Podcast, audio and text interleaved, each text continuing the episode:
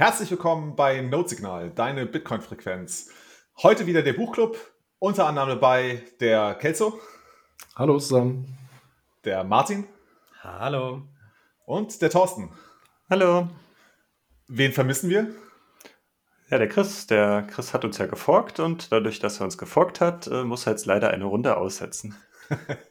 Nee, also der, Bit der Bitcoin-Bibliothekar äh, hat sich in der Bibliothek verlaufen. Der, genau, äh, der sucht noch andere Bücher. Hat es nicht geschafft, heute äh, hier unser Buch äh, oder unserer Buchbesprechung beizuwohnen. Deswegen äh, sind wir heute nur zu viert. Genau. Bevor wir äh, starten, Martin, hast du die Blockzeit für mich? Aber natürlich, das ist die 725170, gerade eben frisch reingekommen. Sehr schön.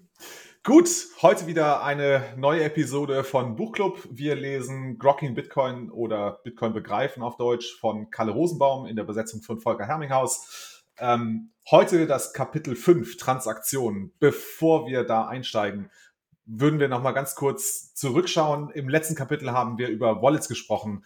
Ähm, Thorsten, magst du vielleicht kurz rekapitulieren, was wir dort gelernt haben? Ja, das kann ich sehr gerne machen. Das, da war der Volker ja mit dabei, der hat uns da natürlich äh, bei vielen technischen Sachen aushelfen können, aber jetzt gibt es erstmal noch ein kurzes, oberflächliches Wrap-up. Grundsätzlich, wie du gerade schon gesagt hast, wir haben über Wallets gesprochen. Wallets sind eigentlich dazu da, um den Zugriff, die Verwaltung und die, das Versenden von, äh, von Coins im Bitcoin-Bereich zu vereinfachen und äh, Standard, zu standardisieren.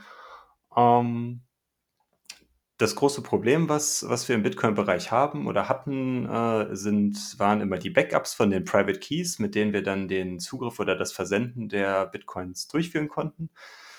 Das war früher sehr mühselig und dann haben sich dann die findigen Bitcoin-Entwickler sowas wie die äh, hierarchisch-deterministischen Wallets überlegt, äh, indem wir zu Beginn, wenn wir die Wallet einrichten, einen sogenannten Seed generieren, der uns, der das Backup für die gerade erzeugten Keys oder Schlüssel darstellt und für alle Keys in der Zukunft. Das heißt, wir erstellen einmal dieses Backup und haben dann das Backup für alle Zeiten erledigt und müssen uns dann nicht weiter dann über die, über irgendwelche Backup-Strategien Gedanken machen. Ähm, aus diesem Seed werden halt alle weiteren Schlüssel dann in Zukunft abgeleitet und that's it meines Erachtens in dem, was wir im letzten Kapitel dann besprochen hatten. Genau, das ist auf jeden Fall die wesentliche Zusammenfassung. Wir haben noch einen kurzen Exkurs gewagt äh, zu äh, ECDSA, also Elliptic Curve Digital Signing Algorithm. Genau, das ist, glaube ich, der, der Term.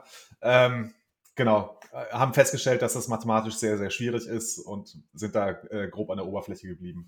Aber jetzt wenden wir uns dem neuen Thema zu, Kapitel 5, Transaktionen. Ähm, was mir an dem Buch von Kalle Rosenbaum wirklich immer sehr, sehr gut gefällt, ist, dass er am Anfang nochmal die Problemstellung aufreißt. Ne? So, was ist jetzt eigentlich das Problem, dass wir, äh, dem wir jetzt gegenüberstehen mit diesem Cookie-Token-System, äh, das wir da aufgebaut haben? Kann einer von euch kurz zusammenfassen, was jetzt die aktuelle Problemstellung ist, nachdem wir Wallets eingeführt haben? Die zentrale Problemstellung ist meines Verständnisses nach, dass Lisa, auch wenn sie natürlich super ehrlich ist, theoretisch stehlen kann und das finden Leute doof, das schmälert das Vertrauen in das System. Auf welche Weisen kommen wir, glaube ich, später noch, aber das ist eigentlich das Problem, was die neue Art der Transaktion löst. Genau, dazu kommt, dass Lisa es leid ist, so wird es schon schön beschrieben, ähm, jede, jedes Mal die Zahlung, äh, bei jeder Zahlung den Guthabenstand zu überprüfen oder das umständlich überprüfen zu müssen und es zurückzuverfolgen. Und dass, wenn Leute der Firma ähm, joinen, also hinzukommen, dass die im Zweifel nicht wissen, wie ehrlich Lisa ist und das äh, berechtigterweise auch mal hinterfragen. Und um da so ein bisschen, wie Martin schon sagt, so ein bisschen die, das Vertrauen rauszunehmen, dafür muss es eine Lösung geben. Genau. Ähm, da war ja auch ein, äh, ein ganz schöner Hinweis in dem Buch, ne, dass es bei Bitcoin im Wesentlichen darum geht, die, äh, das Vertrauen, das zwischen den Leuten erforderlich ist, das zu minimieren zumindest. Ne? Das ist der Versuch. Ähm, Genau.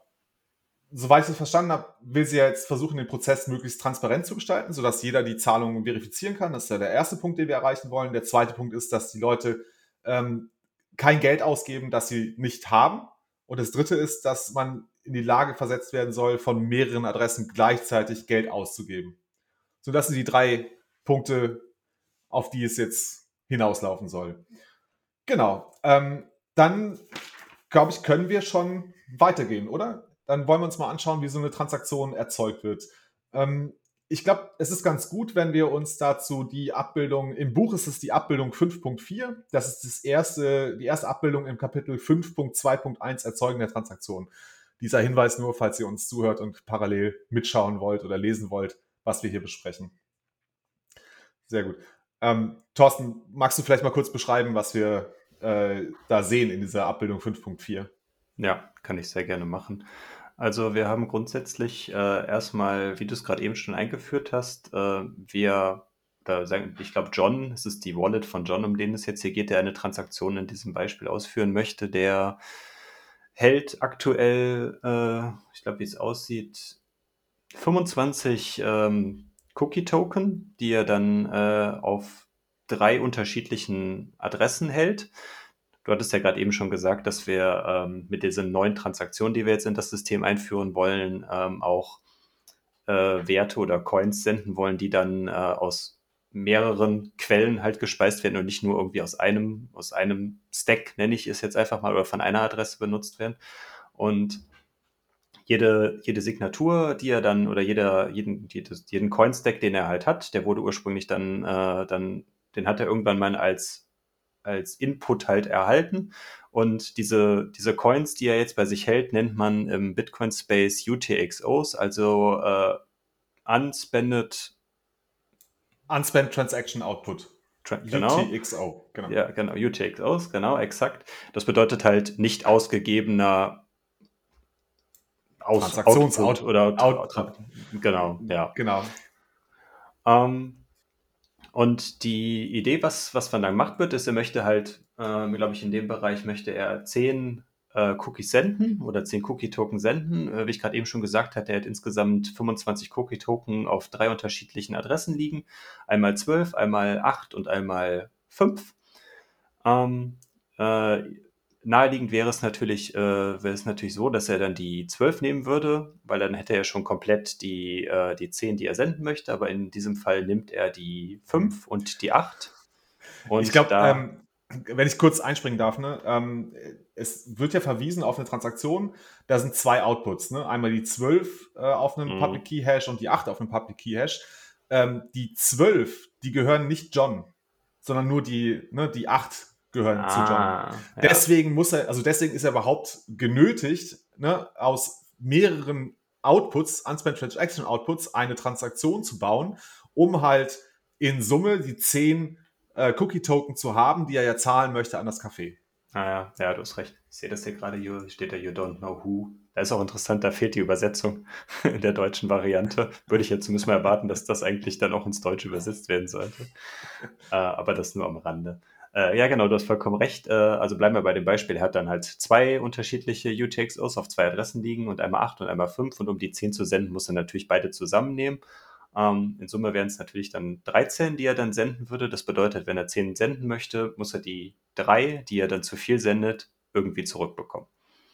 Und das so funktioniert eigentlich ja auch das Bitcoin-System und so funktioniert ja dann auch dann das äh, Cookie-Token-System. Ähm, dass wir uns diese UTXOs wie Münzen vorstellen wollen oder wie Scheine. Wir, wir geben halt einen größeren Schein raus und bekommen dafür, wenn wir 100 Euro zum Beispiel ausgeben und, ähm, und wollen nur 25, 75 Euro bezahlen, dann kriegen wir halt 25 Euro wieder zurück. Und genauso muss man sich das ähm, mit den UTXOs auch vorstellen. Das ist halt kein kontenbasiertes äh, Modell im Bitcoin Space, sondern es ist halt so ein wertebasiertes äh, Modell, wie ähm, wie Bitcoin da in dem Fall arbeitet. Mhm. Sehr schön.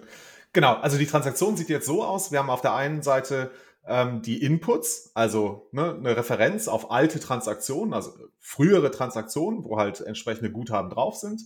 Ähm, dann folgt ein Signaturfeld und halt die Outputs. Und ähm, die Frage, die sich nochmal kurz stellt, muss es mehr als einen Output geben in einer Transaktion? Ich, mein Verständnis ist im Moment, dass es ja auch sein kann, wenn du jetzt zufällig ne, ähm, über die Inputs genau den Betrag erreichst, den du zahlen möchtest. Also wenn zum Beispiel jetzt ähm, ne, also wir wissen jetzt in dem Beispiel, John hat 13 Cookie-Token und er möchte jetzt 13 Cookie-Token zahlen, dann reicht es ja, wenn er in der Transaktion auch nur einen Output hat, ne, ohne diesen zweiten Change-Output. Ja, genau. Ich glaube, dass in der Stelle ist es ja noch so vereinfacht, äh, dass er davon ausgeht, weil wir in diesem, in dem Kapitel 5 noch nicht so weit sind, dass wir von äh, mit Transaktionsgebühren rechnen. Ähm, dann in dem Fall würden die 13, also jetzt im jetzigen Fall würden die 13 halt reichen oder die 10, die er dann ausgeben möchte, dann, äh, aber im Fall von, äh, wird es jetzt ja noch Transaktionskosten geben, würde das halt nicht reichen. Dann müsste er ja dann eigentlich dann in dem Fall ja dann trotzdem dann zwei UTXOs rannehmen, um dann auch die Transaktionsgebühren noch bezahlen zu können. Was ich, glaube ich, nochmal wichtig zu betonen finde, ist, wir wechseln jetzt, du hast ja vorhin schon gesagt, es ist kein so ein Kontomodell, wo du halt nur das überweist, was du hast, sondern ich, in, in Bitcoin hast du ja dieses Modell, dass du gar nicht wirklich, also du, es gibt nicht wirklich Bitcoin in dem Sinne, sondern es gibt nur diese UTXOs. Es gibt nicht Bitcoin in Form von Coins. Ähm, und es ist auch nicht so, dass du etwas bezahlst, sondern es ist eher so, dass du das Netzwerk bittest slash anweist, ähm, eine, diese, diese UTXOs zu verschieben, beziehungsweise deine UTXO gegen neue UTXOs die deinem Zielzustand entsprechen, zu tauschen. Aber die, die Überweisung macht quasi das Netzwerk und die, und das, äh, und sie werden im Mining später festgeschrieben, so. Aber du überweist nicht, sondern das Netzwerk überweist quasi die Coins für dich. Also ich glaube, das ist ganz, nicht so ganz richtig, oder? Also überweist das Netzwerk für dich. Also ich glaube, der Unterschied ist, dass du nicht ein Konto hast, unter dem halt irgendwie ähm, bestimmte Mengen von Coins oder Cookie-Tokens oder was auch immer liegen, sondern dass du halt ähm, in der Lage bist, anhand deines Private Keys bestimmte äh, UTXO-Sets, also UTXOs, nicht Sets, sondern UTXOs, also äh, Unspent Transaction Outputs, zu bewegen. Zu sagen, also ich habe ich kann nachweisen, ich habe den Private Key, um ähm, diesen, äh, dieses UTXO als Input in meiner Transaktion zu verwenden. Aber es kann jeder machen, der diesen Nachweis erbringt. Genau, genau. Aber also ja du, du, weißt quasi das Netz, aber gut, das ist vielleicht Semantik, aber du weißt quasi das Netzwerk ein und du musst quasi gegenüber dem Netzwerk beweisen, dass du das dem Netzwerk sagen darfst. Ja, genau. Das, das würde ich auch. Da würde ich, ich glaube, der große Unterschied ist einfach, bei einem Kontomodell hast du ja immer so einen Gesamtbetrag. Und das ist, glaube ich, so das, was sich dich da unterscheidet. Du hast halt äh, eine, natürlich hast du, wenn du halt mehrere UTXOs hast, hast du theoretisch auch auf einer Adresse einen Gesamtbetrag, aber äh, du hast trotzdem ja immer noch diese einzelnen UTXOs, die ja dann so also ich glaube, dass, dass die beste Analogie zur, äh, zum, zur realen Welt ist es eigentlich, dass man sich so eine, äh, ein Portemonnaie vorstellt, wo ganz viele kleine Münzen drin sind. Und das ist halt, also so wirklich also physische Münzen, die dann im Portemonnaie liegen. Das ist halt eher die bessere Analogie, wie Bitcoin funktioniert, als jetzt äh, ein Giralgeld auf einem Konto, wo wirklich eine Gesamtsumme steht. Und wie sich, wie das Geld darauf gekommen ist, ist ja für ein Konto oder bei einer Bank vollkommen unrelevant. In dem Sinne. Ob das jetzt dann in, in, in 1 Euro äh, Überweisung gekommen ist oder halt in einer großen 1000 äh, Euro Transaktion. Das ist, glaube ich, nochmal gut so, dass man das nochmal auseinanderhält, um so die Unterschiede zwischen Konten und wertbasierten Modellen zu beschreiben. Ich glaube, jedes da Mal, wenn du was ausgibst, ja. Und jedes Mal, wenn du was ausgibst, tust du alles, musst du immer dein gesamtes Portemonnaie auf den Tisch klatschen und das, was nicht gebraucht wird, kriegst du zurück und tust es in ein zweites Portemonnaie. Also, also nicht, nicht unbedingt das Gesamte, aber, aber zumindest die, die ja. Summe, also die, die, also ich finde Geldscheine ist vielleicht die bessere Analogie, weil es die größeren Werte abbildet in unserem Portemonnaie. Aber wenn ich jetzt eine Kugel Eis kaufen gehe, ähm, die kostet mich 1,60 und ich lege einen 10-Euro-Schein hin, dann ist das ähnlich, würde ich sagen. Also ich, ich lege halt die größere Summe hin und kriege die kleinere dann wieder ähm, als, als äh, Return. Und ich, ich fand die, die Analogie ganz gut. Ähm, mit dem Portemonnaie finde ich schon eine gute Erklärung zum Giralgeld. Also ich glaube, dass, dass wir auf einem Bitcoin-Konto die Gesamtsumme sehen, ist ja auch bloß eine Vereinfachung, dass wir das uns besser vorstellen können. Und Martin, wie du schon sagtest, du, du weißt das Netzwerk an, dadurch, dass es keine echten Scheine oder Münzen gibt, die du anfassen kannst, weißt du das Netzwerk nur an oder gibst die Information raus, ähm, dass der Besitz sich verändert hat. Also das ist Gesamtkassenbuch, ich glaube, wir kommen ja noch zu dem Punkt. Ähm, dass das Gesamtkassenbuch an, an Transaktionen aktualisiert wird. Das ist ja alles, was du tust. Also gibst nur die Information raus, bitte verändert den Stand von meinem Portemonnaie. So. Das, macht es das einfacher oder ist es jetzt einfach nur komplizierter? Ja, und die UTXOs werden dann halt dann zu anderen Adressen geschoben, wo man dann halt selber nicht mehr die, die Private Keys zuhält, wenn man das halt dann einer, einer zweiten Person zukommen lässt. Private Keys ist ein super Stichwort. Ähm, wir haben ja jetzt die äh, Transaktion konstruiert. Ähm, die besteht bis jetzt aus den Inputs und den Outputs. Ne? Also äh, den Adressen, wo ein Teil hingehen soll, also die Zieladresse plus die Wechselgeldadresse. Ähm, es fehlen ja jetzt noch die Signaturen.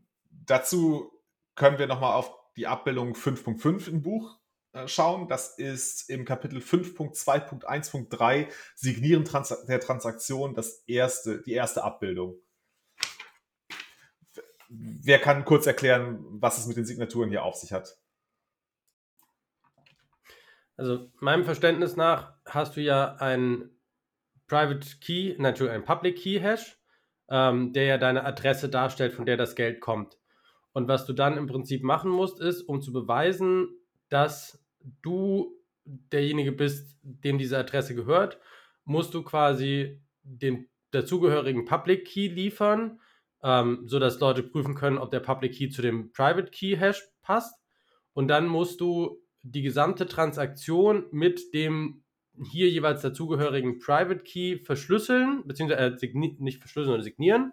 Ähm, und die Leute können dann mit dem Public Key, den du ja mitgeliefert hast und der über den Public Key Hash verifizierbar war, ähm, gucken, ob die Signatur auch gültig ist und nur dann gilt dieser Input als valide. Und weil es keine Rolle spielen darf, welche Transaktion, also ne, was du zuerst signiert hast, nimmst du quasi diese ganzen Public Keys und nee, die Public Keys tust du rein, ähm, aber du signierst quasi erst am Ende äh, beides zusammen. Genau, also mein Verständnis war, du quasi baust die gesamte Transaktion ähm, ohne die Signaturen und dann, äh, wie war das, dann hashst du das, ne? Und dann genau, signierst du, und dann signierst du, signieren beide das und dann hängst du das an. Also du baust die Transaktion mit den Public Keys, aber ohne die Signaturen und dann signierst du die ähm, mit den jeweiligen Private Keys, also kommen quasi zwei Signaturen an die mhm. Transaktion mhm. dran. In dem Beispiel genau. jetzt, was wir gerade eben Beispiel, gesprochen genau. Ne? Also genau. für jeden Input kommt eine Signatur dran, die zu einem der Public Keys passt. Genau. Das heißt also, eine Transaktion, wenn wir sie im Netzwerk sehen, besteht jetzt aus den, äh, den, den Inputs, den äh, Signaturen, den Public Keys zu den ähm, Inputs, die ich verwende für die Transaktion und eben dann den entsprechenden Outputs, die ich benötige. Also in unserem Fall, in unserem Beispiel, haben wir zwei Inputs gehabt und wir haben zwei Outputs. Ja, sehr schön. Genau. Und äh, wie ihr es gerade schon richtig gesagt hattet, äh, wir haben jetzt auch dann, wenn wir die Transaktion durchführen, ähm, veröffentlichen wir ja dann auch den Pub Public Key zu unseren äh, Adressen oder zu den Adressen, die wir dann in dem Fall benutzt haben oder von diesem Public Key Hash besser gesagt. Und du hattest gerade eben äh, das Thema ähm, Wechseladressen oder die, ähm, die Adressen, wo, wo dann das Wechselgeld zurückkommt, noch angeführt. Da haben wir ja dann auch wenn wir jetzt schon den Public Key veröffentlichen, haben wir ja dann äh, auch dann ein Problem, was damit einhergeht. Kann das jemand erklären, was wir dann für ein Problem haben, wenn, wenn wir das Wechselgeld, also auch davon ausgehen können oder davon dass wir annehmen, dass wir das Wechselgeld wieder auf eine, auf die gleiche Adresse wieder zurückbekommen, von der wir es vorher gesendet haben. Kann das jemand erklären? Also mein Verständnis ist, ne, wenn du, wenn du das Beispiel, was du jetzt angeführt hast, du überweist quasi dein Wechselgeld auf die Adresse, von der du auch einen, also die auch einer deiner Inputs war.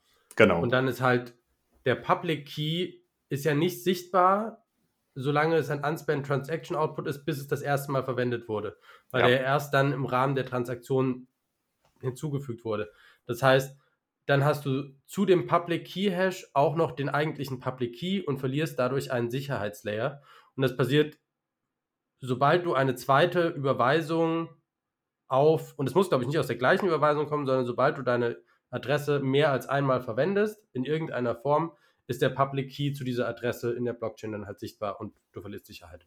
Genau, also wenn wir von dem Beispiel ausgehen, wir senden, wir kommen ja von zwei UTXOs und senden zehn raus und kriegen drei zurück. Und wenn wir mal davon ausgehen, dass die drei als Wechselgeld dann wieder auf dem, auf der ersten, auf dem, auf der Adresse oder auf dem ersten Public Key Hash von der, von der, von der ersten, von diesen acht dann wieder zurücklanden würden oder auf den fünf, dann wäre dann der Public Key von zu diesem Public Key Hash dann auch veröffentlicht. Und die Funds, die dann darauf liegen, wären prinzipiell unsicherer als von standardmäßigen einem UTXO-Set, was noch nicht in einer Transaktion verwendet worden ist.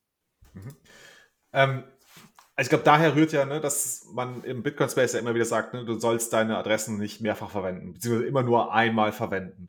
Ähm, ich glaube, es ist jetzt, mir ist es jetzt so einigermaßen klar geworden, du verlässt dich halt nicht mehr also du kannst dich nicht mehr auf diese zweistufige Sicherheit äh, verlassen, dass du einmal die kryptografische Hash-Funktion hast und die, ähm, dieses, die, die äh, Ableitung des Public Key aus dem Private Key. Jetzt hast du ja nur noch den Sicherheitslayer Ableitung des Private Keys aus dem Public Key, beziehungsweise also die, was immer noch sehr, sehr unwahrscheinlich ist, ähm, dass du anhand des Public Keys den Private Key irgendwie erraten könntest.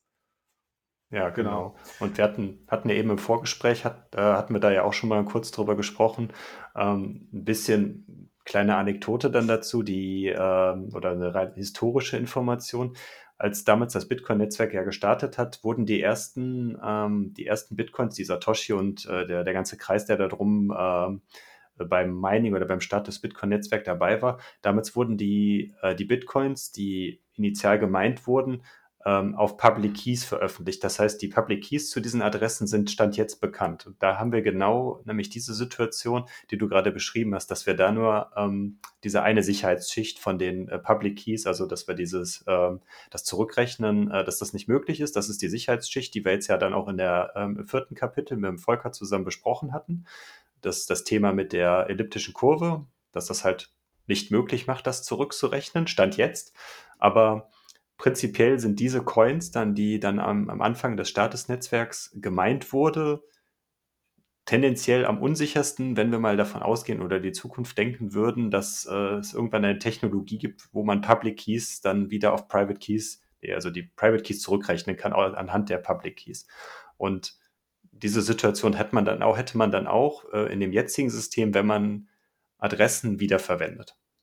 Ich habe mal eine Frage ähm, wenn ich so einen äh, DCA-Service wie zum Beispiel Pocket Bitcoin nutze, ähm, dann gebe ich ja im Grunde dem Pocket Bitcoin gebe ich eine Adresse an. Bitte schickt für jeden Euro, den ich euch zuschicke, schickt mir bitte Bitcoin auf die folgende Adresse, die gehört zu meiner Hardware-Wallet.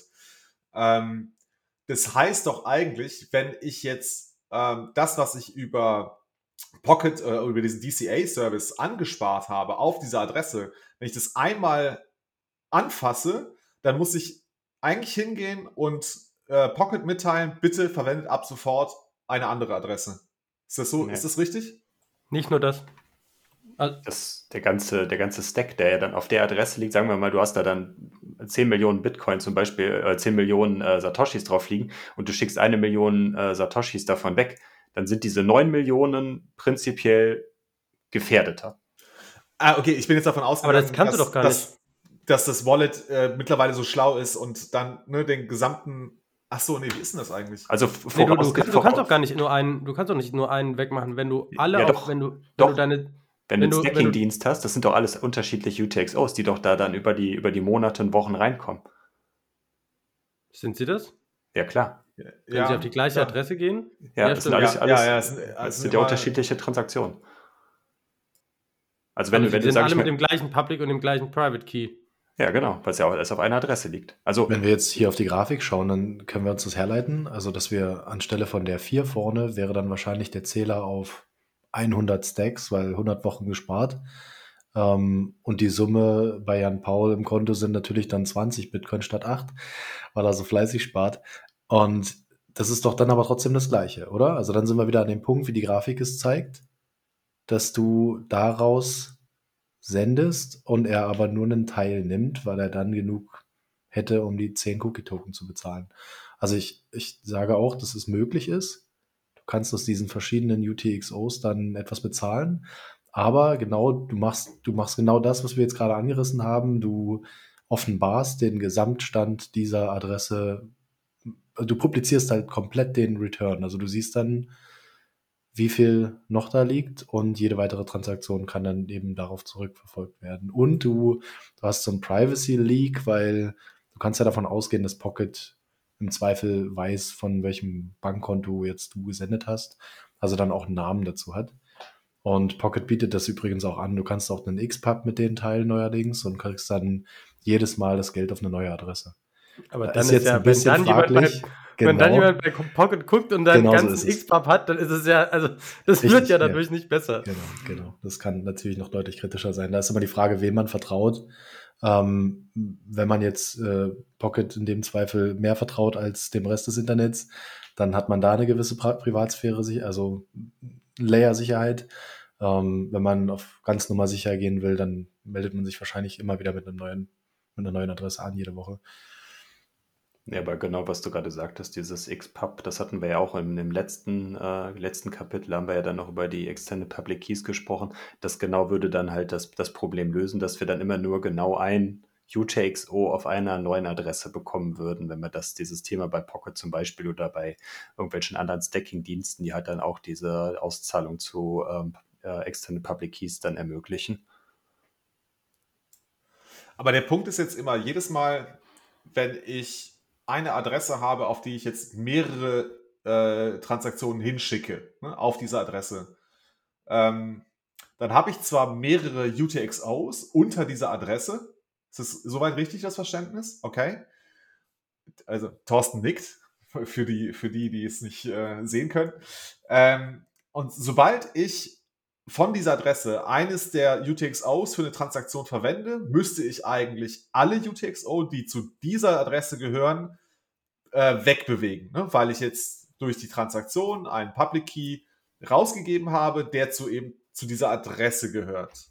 Genau, du hast, du hast zwei Punkte. Einen, also den einen Punkt, das du gerade gesagt hast, der Public Key ist halt veröffentlicht. Das heißt, du hast dann von diesen zwei Sicherheitsstufen dann auf diesem, auf, die, auf diesen ganzen UTXOs, die auf diesen Adressen liegen, nur noch ein. Und was auch noch ähm, ein Privacy-Grund ist, was der Kalzo gerade eben angesprochen hast, derjenige, dem du ja dann, wenn wir bei diesem Beispiel von 10, 10 Millionen Satoshis bleiben und eine Million schickst du zum Beispiel an den Martin, ähm, dann weiß der Martin, dass du da noch weitere 9 Millionen liegen hast da veröffentlichst du ja dann alle UTXOs auf, diesem, auf dieser Adresse, weil das ist ja dann auch öffentlich bekannt, dass, dass, dass du, Jan Paul, noch weitere 9 Millionen Satoshis hast. Ja, aber das, das weißt du doch so oder so, oder? Nö. Das kann, wenn, alles, das kann... wenn alles ja auf unterschiedlichen Adressen ist, wenn du quasi zehn unterschiedliche Adressen mit zehn, okay, ja. ein, ein, zehnmal eine Million Satoshi hast und die dann an Martin schickst, weiß er nichts.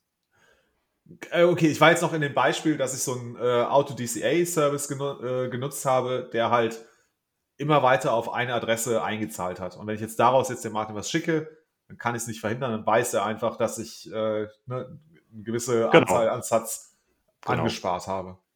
Mhm. Genau. Mhm. Also das sind diese zwei Probleme, die halt damit dann einhergehen. Weswegen es ja dann auch empfohlen ist, dass dann eher dann auf ähm, diese äh, Funktionsweise des äh, Extended Public Keys dann umzu, umzustellen, damit man halt diese beiden Probleme dann äh, nicht hat.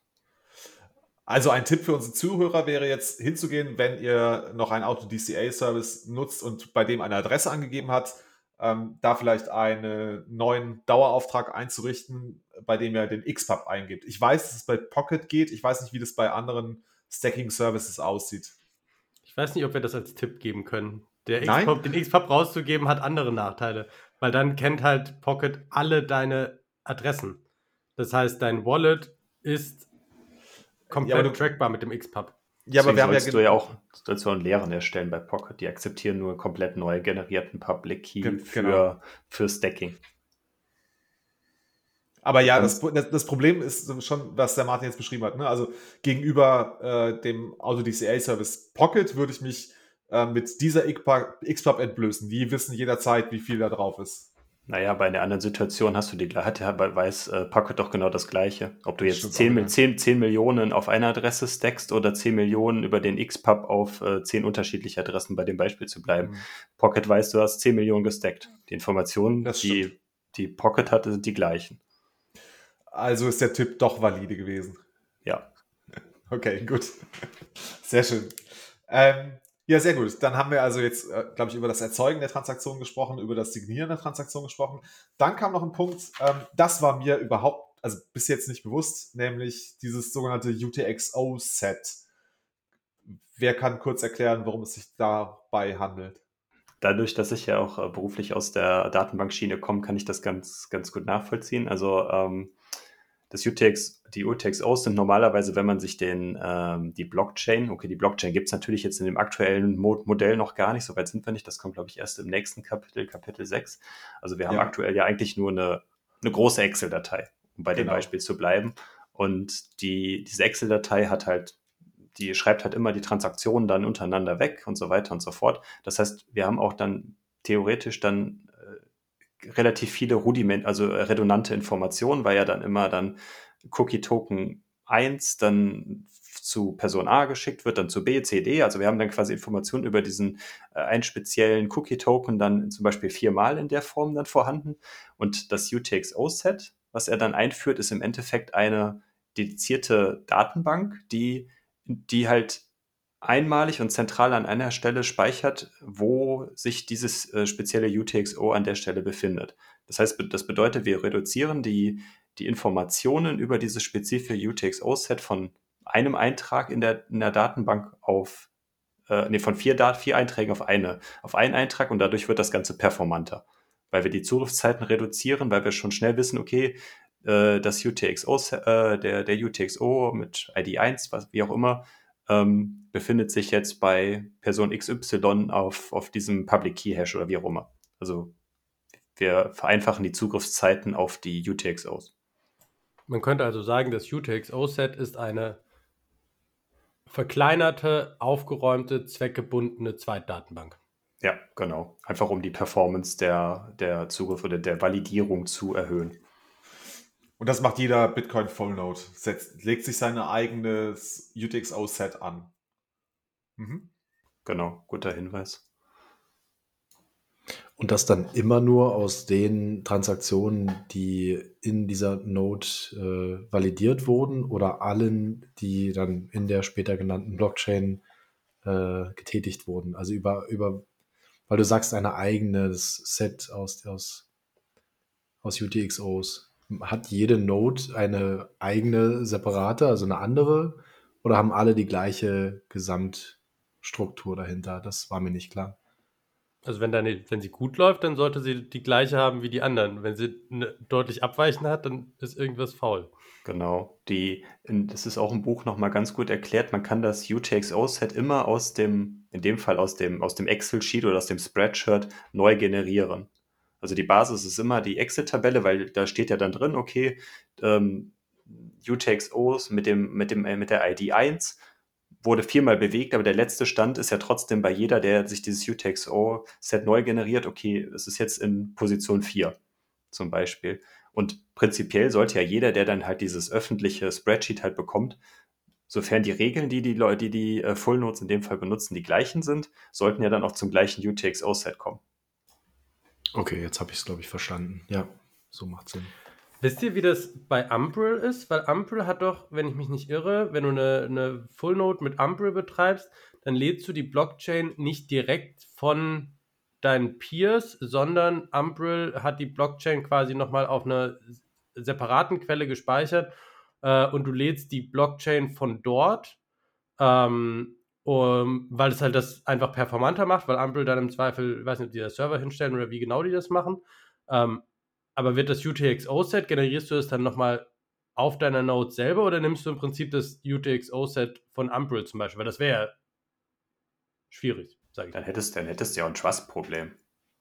Aus meiner Sicht. Ja, also ich kann, ich kann dir zu Umbrella nichts sagen. Also es ist ja sowieso so ein bisschen, also das vielleicht als shady Unternehmen zu bezeichnen, ist vielleicht ein bisschen überspitzt gesagt, aber das ist ja doch schon äh, an manchen Stellen ein bisschen schwierig vielleicht. Um es ist zumindest nicht Open Source. Ich glaube, so kann man es diplomatisch sagen. Das ja, Open Source ist, ist es schon. Äh, eben doch, es ist Open Ach, Source. Ach, sind sie doch?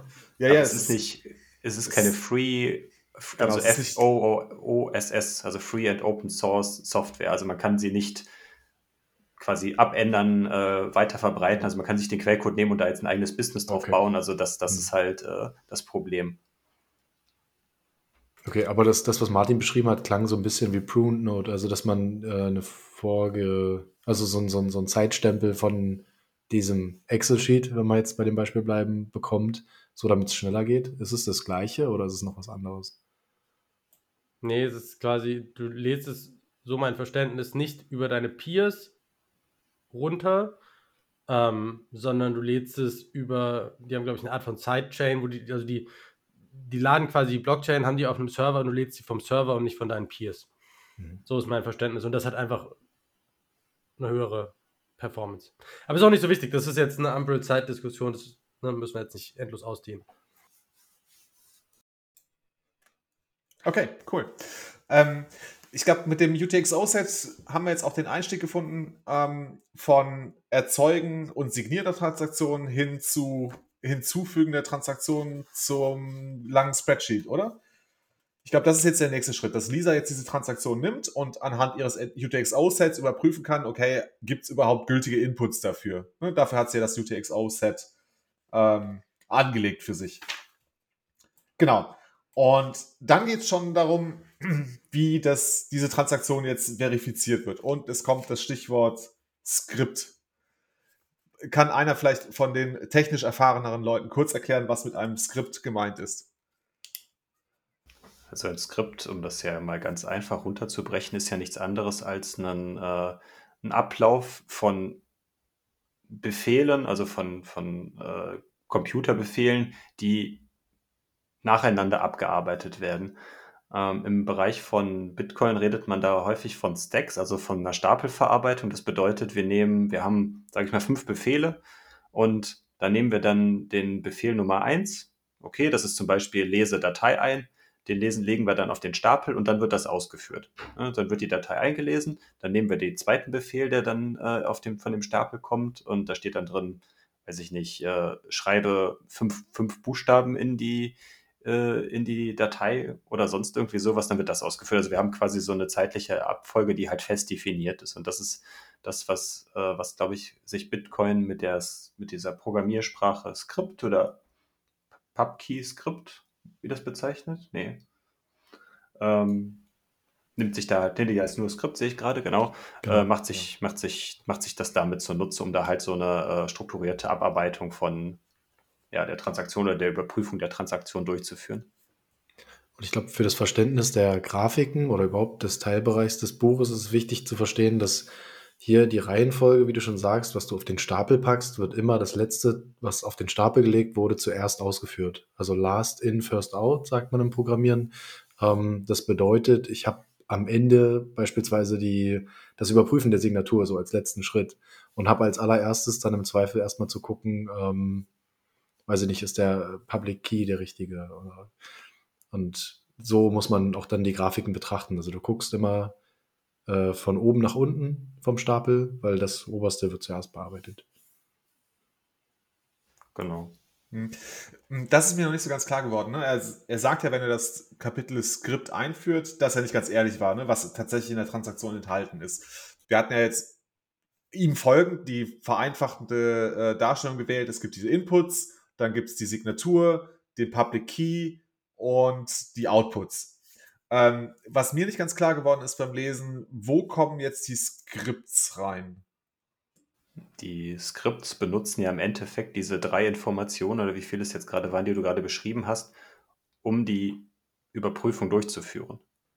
Das ist, was, was man, finde ich, häufig so ein bisschen vergisst, ist, das sind ja jede Menge Nodes, die miteinander kommunizieren. Das heißt, wenn die miteinander kommunizieren, wenn du irgendwas an jemand anderen schickst, dann musst du auch immer detaillierte, maschinenlesbare Anweisungen mitschicken, was genau passieren soll. Also du kannst ja nicht einfach nur äh, Transaktion A, Transaktion B und die Signaturen und Pubkeys mitschicken, weil dann weiß die andere Node im Zweifel nicht, was sie damit machen soll. Und gerade weil es noch mehr Möglichkeiten gibt, was man damit auch machen kann, musst du halt immer alle Anweisungen mitschicken. Das heißt, äh, du schickst quasi ein Datenpaket, was eben aus den Signaturen und allem anderen besteht und aber halt auch diesem ganzen Skript, was eigentlich ablaufen soll.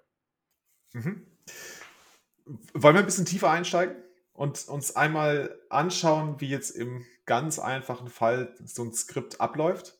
Es besteht ja, ja wenn ich es Sehr schön, sehr gut. Also wenn ich es richtig verstanden habe, ähm, haben wir also ein äh, Skriptprogramm, das besteht aus zwei Teilen, dem Signaturskript und dem PubKey-Skript. Ähm, wir beziehen uns, vielleicht als Referenz für die Zuhörer, auf das Kapitel 5.3 Script. Ähm, ich, legen wir einfach mit der ersten Abbildung los, die da drin ist, oder? Ja, machen wir. Okay, also wenn ich das jetzt richtig verstehe, haben wir nicht den, ähm, den Public Key Hash in der Transaktion stehen, sondern äh, äh, ja, genau, nicht den Public Key Hash, sondern eben dieses, dieses Pub Key Script in der Transaktion stehen. Ist das so richtig? Ja, wobei der Pub Key Hash in der in dem PubKey-Script nochmal vorkommt. Also der ist einfach nur eingebettet, weil er an einer anderen Stelle im Programmablauf wieder vorkommt. Ah, okay, ja. der ist gar nicht rausgenommen, der ist drin, der ist in dem PubKey-Script, ist der PubKey-Hash, sehe ich jetzt auch gerade, ne, das ist das PKH1 äh, in der Abbildung 511, das ist die erste Abbildung da im Skript-Kapitel, ähm, ist es tatsächlich enthalten. Und umgeben von äh, Operatoren. Genau, das sind dann diese besagten äh, Programmier- oder dann Verarbeitungsanweisungen, die dann in dem Skript mitgeliefert werden. Dann. Also jeder Operator ist dann, wie, wie der Name es schon sagt, eine Anweisung, okay, tue jetzt das und das. Also um das nochmal, ich, ich glaube, einfacher zu sagen, es geht ja darum, Lisa, Lisa äh, die Arbeit zu erleichtern oder zu automatisieren, was Lisa tut. Und indem man das jetzt hier so aufbaut, gibt man eigentlich nur ganz klare Schrittfolgen vor, damit nicht nur Lisa, sondern auch ein Programm, was Lisa vielleicht auf dem Handy hat oder am Rechner, genau das tun kann, was Lisa sonst tut. Und ich glaube, das hilft, um das zu verstehen, wenn wir jetzt gleich reingehen in die einzelnen Schritte, die da passieren. Genau, wir, wir besprechen jetzt ja eigentlich die, die Überprüfung, die Lisa halt vollzieht, ob diese Transaktion, die, ähm, die der John da schicken möchte, ob das alle Bedingungen erfüllt, um diese Transaktion auszufüllen. Oder auszuführen, besser gesagt.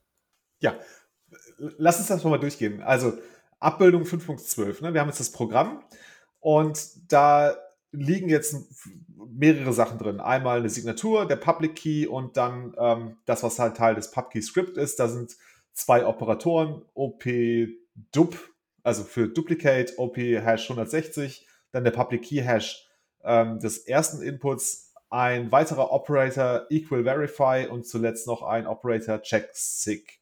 Das ist jetzt da drin. Was macht das Bitcoin-Programm jetzt? Oder nicht das Bitcoin-Programm, was, was macht das Programm jetzt? Genau, das Programm ja, geht. Moment, okay, das Programm geht, wie gesagt, von oben nach unten. Also es nimmt sich zuerst äh, die Signatur, die da drin ist. Ähm, dann zieht sich den Public Key, also genau in der Reihenfolge, wie du es von oben nach unten jetzt gelesen hattest, schon, ähm, und dann macht es die Operation des Duplizierens. Äh, ist, das ist dann bezogen auf den nächsten Wert, richtig? Also es dupliziert den Hash. Können auch gerne nochmal, ihr könnt mich gerne nee, korrigieren. Ich, nee, ja. also wie ich das verstehe, du hast ja jetzt, also du hast ah, die, die, Signatur, Public, ja. genau, die Signatur und dann kommt das Public Key und dann kommt der Operator Duplicate. Ne? Richtig. Und ja, der Operator Duplicate schaut sich das letzte Element oder das oberste Element in dem Stack an und sagt, okay, den dupliziere ich jetzt. Also habe ich jetzt im Stack zweimal den Public Key legen. Und dann kommt der nächste Operator, der heißt Hash 160. Das macht, glaube ich, das, was uns bekannt ist, ne? Mittels SHA 256 und RIPMD 160 ähm, den Hash, also diesen Public Key hashen. Genau, das, was wir der, auch im letzten Kapitel gelernt haben, diese Kombination aus, ähm, mhm. oder im dritten Kapitel, ich weiß gar nicht mehr genau, wo er das eingeführt hat, aber auf jeden Fall diese Kombination aus diesen zwei unterschiedlichen Hashing-Algorithmen, Algorithmus, Algorithmen, genau. Algorithmen, ja, die, die da verwendet werden. Genau. Jetzt ist der zweite Public Key, den wir durch den äh, Operator Duplicate erzeugt haben, der ist jetzt verbraucht ne, durch den äh, Op Hash 160 und da ist jetzt ein Public Key Hash draus geworden. Jetzt kommt der nächste Operator, das ist dann Op Equal Verify. Nee, nee, jetzt kommt erst, äh, sorry, muss noch mal einen Schritt zurückgehen. Wir haben also ne, mit op-hash 160 haben wir den Public Key Hash erstellt. Und das nächste, was im Programm ist, ist der Public Key Hash. Was wir ja vor ein paar Minuten besprochen hatten. Meine Frage war ja, ist der Public Key Hash jetzt gar nicht mehr in dem Skript enthalten?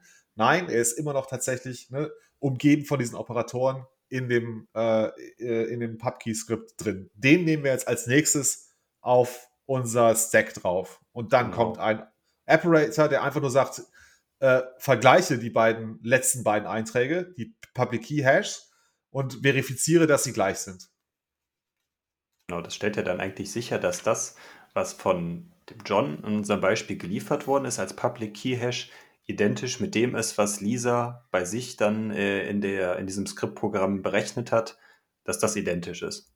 Mhm. Damit quasi die Informationen, die geliefert worden sind und die Informationen, die Lisa aus, anhand der anderen Informationen, die mitgeliefert worden sind, selber errechnet hat, dass das gleich ist und dass sie das verifizieren können auf diese Art und Weise. Genau. Und dann sind wir eigentlich schon fast durch. Ne? Dann äh, kommt also, wir haben jetzt verifizieren, dass die Public Key Hashes gleich sind. Jetzt kommt der letzte Schritt, äh, ist der Operator Check Sig. Also ich übersetze es mal als Check Signatur.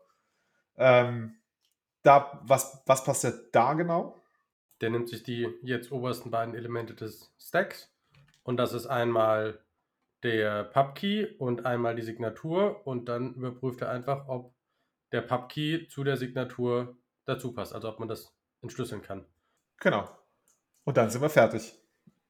Wobei Oder? ich ehrlich gesagt nicht weiß, wie genau der das macht, weil er kennt ja die also er müsste ja eigentlich noch ein Vergleichselement haben, was dabei rauskommt. Also wenn ich, ich weiß nicht, ob das funktioniert, aber wenn ich einen Wert mit einem Private Key verschlüssel und ihn dann mit einem Public Key entschlüssel, dann kommt ja irgendein Wert raus, auch, oder wäre zumindest meine Annahme, ähm, auch wenn ich den falschen Public Key verwende, nur kommt dann halt Blödsinn raus, aber wenn ich den Input nicht kenne, der da stehen soll, wie verifiziere ich denn dann überhaupt, ob das stimmt?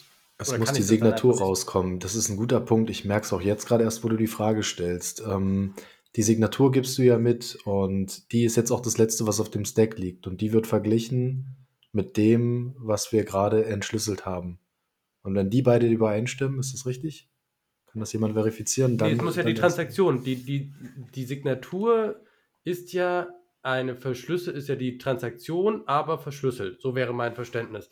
Und ich mhm. weiß nicht, ob das das, äh, ob das das ganze Skript auf dem Stack ist, also das ganze, ähm, genau, ob das das ganze PubKey-Skript ist. So wäre mein Verständnis, dass du quasi äh, das PubKey-Skript verschlüsselst mit deinem Private Key, um es dann mit dem PubKey wieder zu entschlüsseln.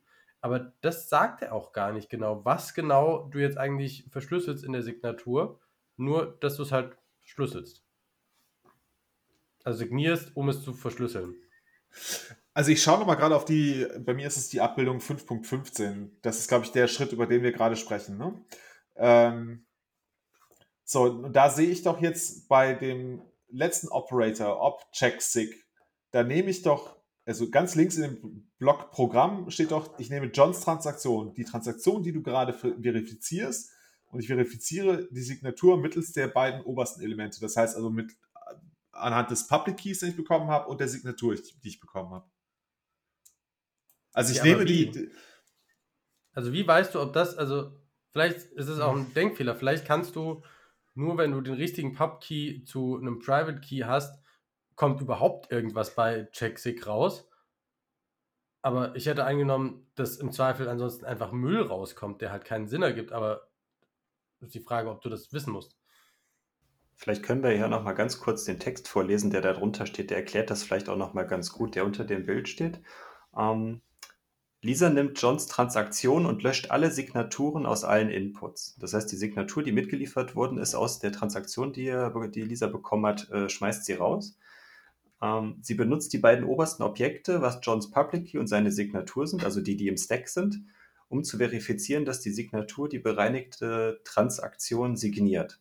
Das heißt, wir nehmen die quasi unsignierte Transaktion, die wir von John bekommen haben, und signieren die dann nochmal, also das, was John eigentlich ja gemacht hat, mit den Informationen, die wir zur Verfügung gestellt bekommen haben.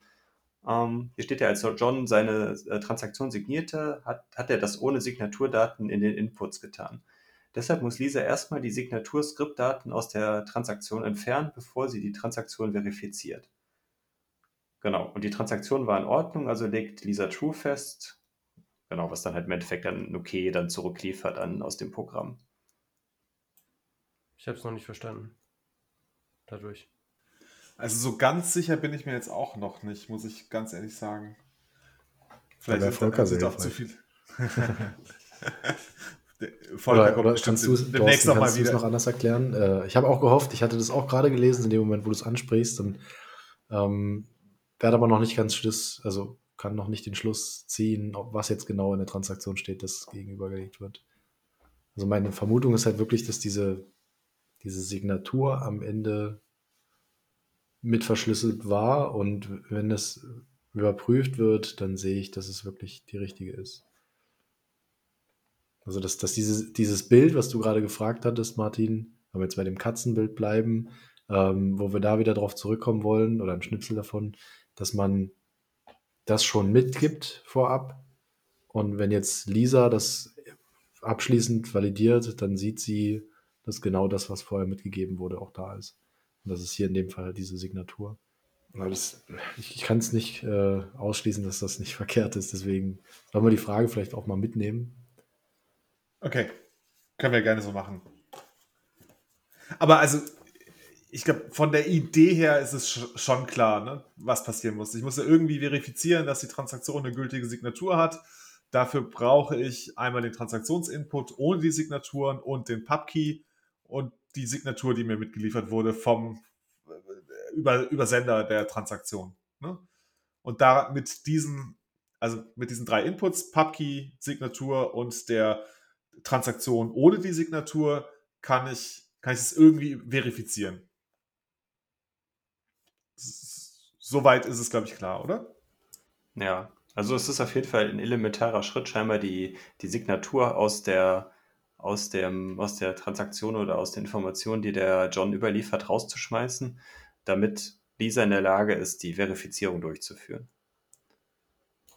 Weil, und das steht hier so, äh, John das vorab schon mitgibt, ohne diese Daten. Genau, deswegen bereinigt Lisa den, diesen Teilbereich der, wie ist es, der Transaktionsdaten und kann dann überprüfen, ob die identisch sind. Also John gibt auf jeden Fall was mit, das, das wird hier klar aus diesem Untertext, aber er ist zu kryptisch.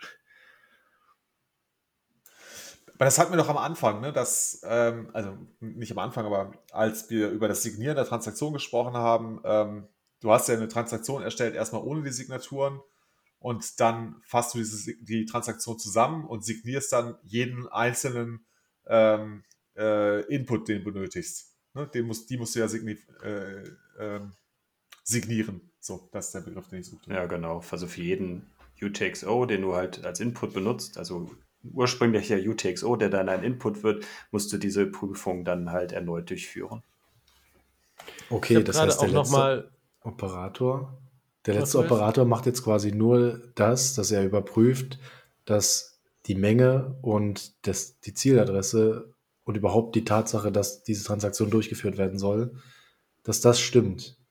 Nee, also, also überprüft diese, aber diese nicht Prüfung, mehr. dieser, dieser Op, uh, Operator, dieser Check Signature, wird für jedes UTXO durchgeführt. Das ist wirklich nur eine Überprüfung, ob die Signatur, die der John mitgeliefert hat, korrekt, richtig ist. Genau, der also Output ist eigentlich, wird nicht verifiziert. Ne? Das ist eigentlich völlig egal. Da wird halt einfach angenommen, da ist irgendwie eine Adresse oder ein Public Key Hash, ähm, der halt ne, das empfangen kann und entsprechend jemand dahinter steht, der ein Public Key zu, dazu hat, zu dem Output, der generiert wird mit der Transaktion. Vielleicht müssen, vielleicht, vielleicht müssen wir das nochmal ein bisschen hoch äh, abstrahieren und uns überlegen, was, was wollen wir denn wirklich erreichen? Lisa möchte ja eigentlich nur feststellen, ist John, also hat John die Erlaubnis, dieses UTXO zu bewegen. Das ist das, was wir erreichen wollen, dass sie das überprüfen will. Und wenn sie das, wenn John natürlich diese Information nicht liefern kann, wird die Transaktion abgelehnt. Und deswegen überprüfen wir jetzt ja hier prinzipiell, ob die Signatur richtig ist. Und vielleicht können wir es jetzt dann auch einfach dabei belassen, dass das das Ziel dieser Überprüfung ist, um jetzt einfach äh, auch weiterzukommen. Ja. Genau. Also als kleine Ergänzung, ich habe mir gerade nochmal den äh, Object-SIG im Bitcoin-Wiki angeschaut, wie der eigentliche Operator abläuft ähm, und muss sagen, das ist zu viel für den Moment. Ähm, aber das Entscheidende ist, glaube ich, äh, er hat nochmal ein komplettes Subskript, was auch wohl nochmal irgendwie mit verschiedenen Inputs nochmal anders arbeitet. Äh, von daher, ich gehe mal davon aus, in diesem Subskript wird dann nochmal das, was wir hier schon mit drin haben, zusätzlich abgefragt und der ist some Bitcoin Magic in it. Und dabei belassen wir es. Sehr gut. Ich glaube, dann haben wir auch schon ähm, eine Transaktion, die Pay-to-Public-Key-Hash heißt, durchgängig behandelt, oder? Damit haben wir, glaube ich, alle wesentlichen Aspekte zumindest kurz diskutiert. Wollen wir uns noch dem äh, nächsten Schritt zuwenden? Ähm, jetzt geht es nämlich los mit Multisig. Trauen wir uns das noch zu, nachdem wir jetzt gerade ein bisschen, ich will jetzt nicht sagen gescheitert sind, aber zumindest noch viele Fragen, äh, eine wichtige Frage offen geblieben ist, die wir noch nicht erklären konnten. Wir können ja schauen, wie weit, wir, wie weit wir reingehen können, aber wir äh, können es auf jeden Fall äh, den, den Use Case davon erklären, was da der Hintergrund ist und wie, wie Bitcoin dieses äh, Problem oder diese Problemstellung gelöst hat. Ja, sehr schön. Ähm, vielleicht magst du ganz kurz den Use Case erklären. Was wollen wir dann erreichen noch? Ähm, klar, kann ich mal versuchen. Also grundsätzlich haben wir die, wird hier zumindest im Buch die Situation beschrieben, dass wir eine, eine Wohltätigkeitsorganisation haben, die Spendengelder annehmen möchte, die irgendwo in der Weltgeschichte, wenn wir mal in dem Beispiel bleiben, einen äh, QR-Code anpinnt, wo diese Adresse drauf, äh, drauf äh, abgebildet ist, hier könnt ihr uns Geld spenden. Ich spreche jetzt erstmal von der Grundthematik. Dadurch, dass da mehrere Leute an dieser Wohltätigkeitsorganisation beteiligt sind, äh, wollen wir das Risiko, dass äh, eine Person das Geld äh, oder die, die Private Keys zu diesen, zu dieser, zu den Geldern, die dann auf diese Adressen landen, verwaltet wird, wollen wir, wollen die das Risiko halt aufteilen, dass halt dass halt nicht nur einer das Geld verwaltet und damit dann halt dann im Zweifelsfall dann durchbrennen kann, sondern dass die, äh, wenn das Geld ausgegeben werden möchte, dass dann immer mindestens, ja, wenn man halt bei, von dem Beispiel ausgeht, es gibt drei Personen und es gibt so ein zwei von drei. Das heißt, es müssen immer mindestens zwei Leute, die eine Transaktion signieren, damit diese Gelder bewegt werden können. Das kann man natürlich dann auch beliebig dann äh, hochskalieren, zum Beispiel, dass man sieben Leute hat und davon müssten immer mindestens fünf signieren oder noch größer oder noch kleiner, wie auch immer. Aber dass wir zumindest schon mal so diese Thematik haben. Ähm, wir wir äh, schließen dieses Sicherheitsrisiko aus. Auf der einen Seite, dass, äh, dass einer mit dem Geld durchbrennen kann. Anderes Beispiel, was hier noch genannt wird, ist, wenn ja zum Beispiel der, derjenige, der die Private Keys verwaltet, stirbt oder äh, die Information ver verliert oder vergisst oder sowas, dann ist der Zugang ja, wie wir es ja gelernt haben, zu, bei, zu den äh, Coins natürlich auch weg. Und um dieses Risiko zu streuen oder zu minimieren, gibt es halt das, ähm, diese Lösung Multisig im Bitcoin-Space. Genau, wir lernen jetzt also einen neuen Operator kennen, der heißt OpCheck Multisig. Ähm, ich glaube, der, wenn ich es richtig verstanden habe, ähm, ja, verhält er sich so ähnlich, wie wir das jetzt vorher schon kennengelernt haben. Ne? Wir haben halt so das Programm, das, äh, da liegen jetzt die Signaturen und da ist irgendwie drin, ähm, wie viele äh, Public Keys es gibt, wie viele Signaturen benötigt werden äh, und eben dieser Operator. Ne? Und das heißt, ich lege jetzt dann ähm, die Signaturen ab, dann kommt äh, die, äh, also jetzt mein nochmal vielleicht ein bisschen einfacher, ein bisschen plastischer zu machen. Das Beispiel ist, wir wollen jetzt also ein 2 von 3 Multisig aufsetzen. Ähm, ich konstruiere also eine Transaktion, da sind die beiden, da sind zwei Signaturen drin. Dann kommt die Information, wie viele Signaturen benötigt werden, in diesem Fall zwei. Dann kommen die drei Public Keys, die dazugehören. Ähm, dann kommt nochmal eine Zahl 3, das habe ich nicht ganz verstanden. Äh, und eben der Operator. Ja, zwei von drei. Also er sagt, von ah, okay, insgesamt drei verfügbaren müssen zwei überprüft werden. Ah, okay, stimmt, genau, stimmt. Das ist ja dann immer umgekehrt, ne? Also der, der Stack baut sich ja dann quasi umgekehrt auf. Das heißt, ich habe jetzt oben stehen, ähm, es kommen jetzt drei Public Keys, ne? Genau. Ist es so? Genau, du sagst also, es kommen es, drei Public Keys, ja. Es, ja, warte, genau. Er, er nimmt, er sagt, nimm zwei von den dreien, oder? Und also er, er ja, du musst hast ja, wie du es gerade eben gesagt hast, es ist ja immer äh, Last in, First out ist das Prinzip ja bei, äh, bei so Stack, äh, Stack oder Stapelverarbeitungsprogrammen in dem Fall. Ne, die, die Signaturen kommen ja hier in dem, ich weiß gar nicht, welche Abbildung es ist, die, die dritte Abbildung auf jeden Fall im Kapitel 5.5.1, also in dem Bereich äh, mehrere Signaturen, Multisig da kommen ja dann zuerst dieses, dieses, dieser Dummy-Value mit 0 rein, dann kommen die Signaturen, dann kommt die 2 und dann kommt ja dann der, äh, die Public Keys und am Ende kommt ja dann die 3 raus. Und dann haben wir ja dann diese, diese Verarbeitungsreihenfolge, die dann, äh, dann festgelegt ist damit. Ist es wichtig, dass die Signaturen die gleiche Reihenfolge haben wie die Pubkeys? Scheinbar schon. Also ich hätte jetzt auch gesagt, nein, ich sehe Thorsten den Kopf schütteln. Ähm, in der Grafik darüber wird ja aber darauf hingewiesen. Also da steht ja Reihenfolge ist wichtig. Ich konnte mir auch nicht in dem Moment erklären, warum das der Fall ist. Aber wenn ich jetzt von einem Programm ausgehe, was nicht denken kann, was einfach einer logischen Folge nachgeht, dann würde ich es mir so herleiten, dass er ja prüft, der hat hier zwei Namen, er soll dann danach zwei wählen, dann kommen drei Public Keys und danach nochmal die Bestätigung, es müssen drei gewesen sein. Also, dass er, dass er wirklich die zwei auch finden kann, weil im Zweifel findet er sie ja nicht, wenn er in einer anderen Reihenfolge sucht. Ja, ja, beziehungsweise sind dann schon vom Stack weg. Also wenn du quasi den obersten Pub-Key nimmst und du guckst, zu welcher Signatur der passt und musst ihn dann mit der unteren machen und sagst, okay, das passt nicht und du willst die, die oberste Signatur aufschlüsseln, dann nimmst du quasi den, äh, die, also in dem Beispiel, wenn jetzt, wenn, wenn quasi die Pub-Keys von Pfizer und John vertauscht werden, dann würdest du ja erst alle drei Pub-Keys durchgehen, bis du bei dem von Pfizer angekommen bist, weil der ja dann unten läge, wenn die quasi vertauscht werden. Äh, und dann wären die anderen nicht mehr auf dem Stack. Wahrscheinlich ist das der Grund, weil du sie ja dann schon verbraucht hast, zum Prüfen, ob du damit die Signatur entschlüsseln kannst. Okay. Aber also ich glaube, das Grundprinzip haben wir verstanden. Ne? Also das äh, Ob-Check Multisig, ähm, ne? du musst ihm angeben, wie viele Public Keys kommen jetzt, ähm, wie viele werden, wie viele äh, Signaturen werden benötigt, damit ich diese Transaktion, ähm, also um, um, zu verifizieren, dass die Transaktion gültig ist. Ähm, und die Signaturen kommen dann noch. So, das wird halt einfach durch Object Multisig einmal durchexerziert, wie auch immer es im Detail jetzt funktioniert, das sind gute Fragen. Ähm, genau, aber am, Ende gibt dieses Programm dann einfach okay aus. Ne? Es hat äh, zwei von diesen drei Signaturen wurden benötigt, die habe ich gefunden. Ich kann sie verifizieren, also ist das hier eine gültige, gültige Transaktion. Ja, das Problem ist jetzt, also was er dann anführt, um da jetzt dann den nächsten Schritt dann zu gehen, ist einfach, dass äh, wir jetzt ja die jetzt von der jetzigen Verarbeitung davon ausgehen, dass wir das zu einem Pay-to-Public-Key-Hash machen wollen.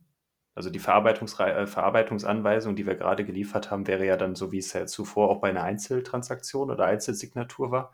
Und aber um dieses Problem zu lösen, dass äh, die, die Wallet das halt nicht weiß, wie sie halt mit so Multisig-Transaktionen umgehen muss, äh, wurden halt diese neue, diesen neuen Transaktionstyp Pay-to-Script-Hash eingeführt, der das vereinfacht und auch einen neuen Adresstyp ja dann auf der Basis dann äh, zur Verfügung stellt, auf der Basis dann auch die Wallet dann weiß, aha, okay, hier kommt jetzt eine, äh, eine Pay-to-Script-Hash äh, wo prinzipiell ja dann noch mehr Informationen oder kompliziertere Anweisungen drin sein können, als jetzt in einer einfachen Single-Sig-Transaktion. Er geht ja nur auf quasi den einen Fall ein, wo er sagt, okay, wie sähe das hier aus? Ja. Ähm, was ja fast genauso abläuft, bis auf noch einen kleinen Teil, der meines Verständnisses nach nur der Vorwärtskompatibilität von Bitcoin dient. Ähm, aber ansonsten hast du ja auch, das Signature Script beinhaltet ein Redeem Script und das Redeem Script ähm, ist quasi das, was vorher auch schon mit dem ne, zwei, die drei Public Keys, drei und Object Multisig war. Das ist äh, die, die erste Abbildung nach 5.52, Pay-to-Script-Hash. Ähm, und dann das PubKey-Script ist im Prinzip nur noch, um zu gucken, ob dieses Script äh, einem, einem Hash dieses Scriptes auch entspricht, damit auch Nodes, die, die, die das noch nicht unterstützen, trotzdem validieren können, ob das eine valide Transaktion ist, ähm, ohne sie tatsächlich verarbeiten zu können. Ja, wir haben ja bei Bitcoin immer das Problem, um dann mal kurz einen Exkurs zu machen, dass wir halt immer schauen wollen, dass wir eigentlich Softwalks machen wollen, wenn es neue Funktionalitäten gibt, sodass die verifizierenden Nodes immer noch in der Lage sind, selbst wenn neue äh, Implementierungen kommen, dass die trotzdem dann noch in Anführungszeichen verarbeitet werden können oder dass wir da dann äh, eine Rückwärtskompatibilität, Rückwärtskompatibilität sicherstellen können. Okay.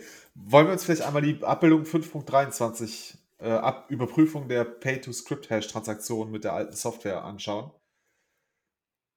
Bei mir, also ich habe da eine ganz konkrete Frage. Mir ist nicht ganz klar geworden, ähm, wie mit diesem Teil Redeem Script umgegangen wird. Also ich habe wieder, ne, in meinem Programm habe ich ähm, die Signaturen, dann kommt Redeem Script und dann kommen nochmal Operatoren. Op Hash 160, Script Hash 1 und ein Operator Equal. Was passiert eigentlich mit diesem Redeem Script? Es wird Also- gehasht. Jein, also wenn du hast das Signature Script und du hast das PubKey Script und wenn du auf der neuen Version bist, dann siehst du dieses Redeem Script und erkennst, a, das ist ein Script und führst es entsprechend aus und hast Operatoren, die dazu passen. Wenn du jetzt aber noch auf der alten Version bist, dann siehst du dieses Script und du kennst zum Beispiel den Operator check multisig überhaupt nicht und du weißt nicht, was du damit anfangen sollst und dann nimmst du es quasi wie einfach nur ein beliebiges Datenfeld von, ne, wie wenn du eine Textdatei angehängt hättest. Ähm, und dann gehst du hin und nimmst das, was in diesem Skript drin steht, hashst das, vergleichst es mit einem Hash, der dir im PubKey-Skript angegeben wird, guckst, ob die beiden gleich sind und kannst so verifizieren, ob, ähm, ob das eine grundsätzlich valide Transaktion ist, selbst wenn du das Multisig nicht verstehst. Hat zwar ein Sicherheitsrisiko, aber du kannst grundsätzlich, auch wenn du zum Beispiel, was, was glaube ich deshalb wichtig ist, weil, weil Bitcoin ja die Transaktion von Node zu Node zu Node sendet und wenn du dann eine Node dazwischen hast, die sagt, naja, aber das, damit kann ich nichts anfangen, musst du ja trotzdem in der Lage sein zu sagen, okay, das ist eine valide Transaktion, auch wenn ich sie nicht verstehe. Und das ist, glaube ich, der Zweck, dass du dieses, dass du quasi das Redeem-Script hast und dann aber auch nochmal den Hash des Redeem-Scripts hast und einfach gucken kannst, ob das das Richtige ist. Weil ja nur derjenige, der äh, berechtigt ist, diese Transaktion zu machen, die eigentlich auch das richtige Redeem-Script mitgeben kann. Ich fand diesen Teil sehr kompliziert und sehr verwirrend, weil er da äh, zwischen, zwischen der alten Software und der neuen Software dann, die dann wieder dieses konstruierte ähm, Thematik dann wieder darstellen soll, das hat mich dann sehr verwirrt, weil er da dann wieder zwischen da so hin und her springt. Also ja, ich fand die Stelle auch wirklich, das war der schwierigste Teil in diesem äh, Kapitel. Wobei ich jetzt äh, Kalle Rosenbaum, glaube ich, unterstellen möchte, dass er versuchen möchte, auf das Problem hinzuweisen, dass, wie, wie wir es lösen, wenn wir verschiedene Versionen von Software in Bitcoin im Umlauf haben. Und das macht er hier an der Stelle, dass er sagt, okay, wir kennen jetzt, wir haben jetzt kennengelernt die Pay-to-Public-Key-Hash. Ähm, es gibt aber noch ein zweites äh, Transaktionsformat, das heißt Pay-to-Script-Hash und einfach zeigen möchte, auch äh, eine äh, Softwareversion, die nur Pub Pay-to-Public-Key-Hash kennt und Pay-to-Script-Hash nicht kennt, dass sie trotzdem ähm, die Pay-to-Script-Hash-Transaktion verarbeiten kann, also sagen kann, okay, das ist immer noch eine gültige Transaktion. Ich Genau. finde es ein bisschen schade auch an der Stelle. Also das Buch ist ja am Anfang, äh, gerade das erste Kapitel, viel auch, was sind so die Herausforderungen, was sind so die Probleme, welche Rolle spielt es und so weiter. Ähm, und jetzt kommen wir zu so einem Punkt, also das ist inzwischen sehr technisch und jetzt sind wir an dem Punkt Vorwärtskompatibilität. Und ich hätte es mir gewünscht, dass man da nochmal drauf eingeht, was für eine Rolle Vorwärtskompatibilität eigentlich für Dezentralität spielt. Also so ein bisschen, weil ich glaube, das ist nicht irrelevant, wenn du, wenn du nicht, also wenn, ähm, wenn du vorwärtskompatibel bist, dann bist du nicht gezwungen, deine Node abzugraden. Und ich glaube, das ist ein essentielles Feature, um dezentral zu bleiben.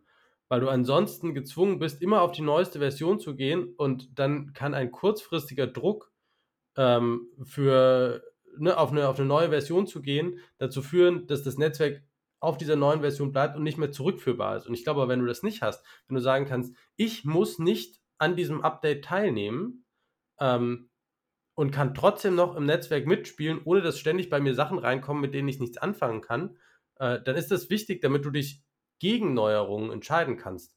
Und deshalb müssen die Neuerungen quasi wirklich das Approval des Netzwerks auch kriegen. Und das ist ein super zentraler Punkt. Und es, also vielleicht hat er es auch einfach nur nicht im Kopf, das kann ja sein, ne? Vielleicht manchmal, manchmal denken wir über Sachen erst später nach. Aber das kommt, Kommt später. später auch nochmal. Also es gibt ein eigenes Kapitel, Kapitel 11, das heißt Bitcoin Upgrades. Da spricht er dann komplett dann Ah, über okay. dieses gesamte Thema Hard Fork, Soft Fork, Nicht-Konsensus, Regeländerungen, äh, Unterschiede Ziehe meinen dazwischen. Vorwurf zurück. vielleicht hast du es ja. ja. genau, vielleicht hast du es ja genau an dieser Stelle jetzt vermisst dann, ne? Und aber um halt es einfacher zu halten, wird es dann halt dann erst dann äh, in den späteren Bereich geschoben. Okay. Ja, interessant ist, dass er hier an der Stelle noch ganz kurz erwähnt, dass das ja, also dass es halt eine Möglichkeit ist, um den alten Nodes die Chance zu geben, mit diesen Transaktionen umzugehen. Ähm, aber dass du trotzdem das Problem natürlich hast, dass du dann eine kleine Sicherheitslücke hast. Und äh, er beschreibt es hier so, dass wenn äh, einer der, der Teilnehmer, jetzt ist es hier Pfizer, glaube ich, als Beispiel, dann ähm, Zugriff auf das Pre-Image hat, also er weiß, äh, was da reinkommt in die Transaktion, kann er im Zweifel die, kann er das so aufbauen, die Transaktion, dass er mit einem alten verifizierenden Node das Geld trotzdem ausgibt, obwohl nicht alle zugestimmt haben. Also er, er könnte sozusagen die alten Nodes ähm, austricksen.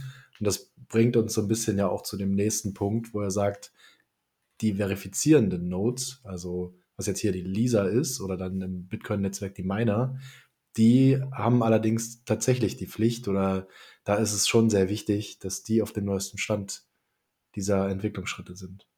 Habe ich das richtig zusammengefasst oder ist es auch so, wie ihr es verstanden habt? Ja, das war jetzt ja. auch mein Verständnis davon. Mhm. Ja. Und genau. das ist, glaube ich, auch das, das hatten wir in der Vorrunde gerade schon. Das ist das Zentrale, warum du, wenn du ein Upgrade wie jetzt zum Beispiel Taproot machst, du die, äh, es so sinnvoll ist, dass die Miner signalen, dass sie auf die neue Version gehen, weil du nur dann sicherstellen kannst, dass diese, dieser Umstand in 90% des Netzwerks oder mehr auch vorhanden ist. Ja. Ich glaube, es geht doch nur darum, dass die Miner signalisieren, dass sie mit dem neuen Transaktionstyp, nämlich Pay-to-Taproot, dass sie mit dem umgehen können. Nur so können sie die Miner das, äh, wie ist denn das, können nur so dann die Miner diese äh, neue äh, Transaktionstyp Pay-to-Taproot in die Blockchain aufnehmen? Ich glaube, es, ist, es wird genauso sein wie hier, dass wir, dass das Problem ist, dass die alten äh, Nodes, also wenn der Miner jetzt nicht upgradet, dann ist er auf dem Stand des alten, ähm, der alten Node, dass dann Sicherheitslücken ausgenutzt werden können. Beziehungsweise, wenn jetzt die Mehrheit der, der, des Netzwerks, der Miner, sich dagegen entschieden hätte, im Zweifel im schlimmsten Fall sogar es zu einem Fork kommt, also dass, dass das Netzwerk sich teilt. Ja. Erinnert ihr euch, erinnert ihr euch an die Situation? Ich weiß nicht, ob ihr das gelesen hattet. Ähm, es gab ja, ich glaube, im, im Taproot ist ja im November online gegangen, also November 2021.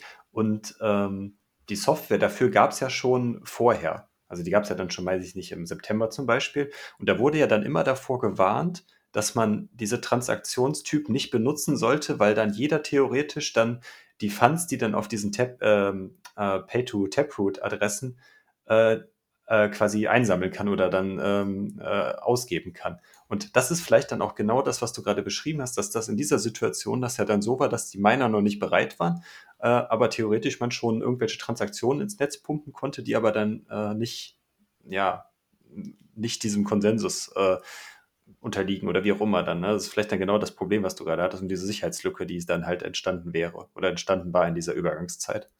Jetzt haben wir ja schon ganz schön weit vorgegriffen. Ne? Wir reden jetzt schon über Taproot-Aktivierung und ähnliche ja. äh, schwierige Problemstellungen, die uns, glaube ich, in diesem Buch auch noch begegnen werden. Ähm, ich überlege gerade, ob wir nochmal, äh, also wohin wir jetzt nochmal zurückgehen müssen in dem Buch, das wir gerade lesen. Also ich bin mir noch nicht so ganz sicher, ob ich das Pay-to-Script-Hash jetzt so ganz verstanden habe. Also es gibt einen neuen Transaktions... Ist eigentlich, spreche ich von einem neuen Transaktionstypen oder einem neuen Adresstypen? Es ist beides, oder? Beides. Also ich, beides okay, also genau, es ist beides. Also neuen Transaktions- und beiden neuen äh, Das eine leitet sich aus dem anderen ab. Das stimmt. Okay, genau. Also vielleicht äh, reicht es auch an dieser Stelle. Wir können es gerne weiter diskutieren, aber ähm, vielleicht nochmal festzuhalten, wir können anhand der Adresse erkennen, um was für ein ähm, Transaktionstypen es sich handelt. Ne? Wenn eine Adresse mit einer 1 beginnt, dann wissen wir, das ist Pay-to-Public-Key-Hash. Wenn eine Adresse mit einer 3 beginnt, dann ist es Pay-to-Script-Hash. Ja, genau. Das ist halt der neue Adresstyp, damit dann auch Wallets sofort erkennen können, okay, hier kommt es halt, dann handelt es sich dann halt um die Art von Transaktion und nicht um so eine Legacy-Transaktion, wie es ja sonst dann auch genannt wird. Sehr gut. Ich glaube, wir haben dann das Wesentliche äh, aus diesem Kapitel mitgenommen. Ne? Es kommt jetzt noch ein kurzer Abschnitt, wie ähm, Coins, also diese Cookie-Tokens oder Coins in das System kommen. Ähm, genau, wird hier recht simpel eingeführt, dass Lisa einmal am Tag eine Transaktion an sich selber schreibt, wo sie einfach reinschreibt, hier sind, ich glaube, in, in seinem Beispiel sind 7200 neue Cookie-Tokens, die bekomme ich als äh, Lisa dafür, dass ich dieses, äh, äh, die Cookie-Token-Tabelle, die Datenbank pflege, bekomme ich die einfach äh, als Belohnung. Ja, genau. genau die, und das nennt sich ja dann ähm, Bitcoin Space, aber auch bei Ihnen in seinem Beispiel dann die sogenannte Coinbase-Transaktion, die aber überhaupt nichts mit der gleichnamigen Börse zu tun hat. Äh, aber wahrscheinlich hat sich Coinbase aufgrund der Namensgebung von dieser, von dieser Transaktion, also von dieser initialen UTXO-Erschaffung, dann den Namen abgeleitet, vermute ich jetzt mal. Genau, das ist schön, dass wir nochmal den Namen Coinbase-Transaktion äh, äh, genannt haben. Ich glaube, das ist ja das, was wir in jedem, also im Bitcoin, in jedem Block haben, ist ja eine Coinbase-Transaktion drin, in der der Miner ähm, die neu zu schaffenden Coins an sich selbst adressiert oder ja, wie sagt man, an sich selbst überweist. Auszahlt dann. Ja, genau. Also er, er, gibt ja eine Adresse an, aber es macht ja Sinn für ihn als Miner, dass er das an eine Adresse auszahlt, die er kontrolliert. Ja, genau. Und auf diese, und was dann vielleicht auch noch interessant zu, zu sagen ist, äh, dadurch die Blockchain, auch wenn wir jetzt in dem Fall noch keine Blockchain, das Spreadsheet, bleiben wir bei dem Beispiel, mhm. ist natürlich äh, immer, also man kann jede Transaktion theoretisch dann über die unterschiedlichen Hops, die dann wieder ausgegeben wurden, dann auf die Coinbase-Transaktion zurückführen, wo dieses UTXO dann prinzipiell dann von Lisa oder von den Minern im Bitcoin-Space dann ähm, generiert oder freigeschaltet oder ausgezahlt worden ist über die Coinbase-Transaktion. Mhm. Genau. Gut, dann wollen wir noch mal ganz kurz versuchen zusammenzufassen, was wir gelernt haben.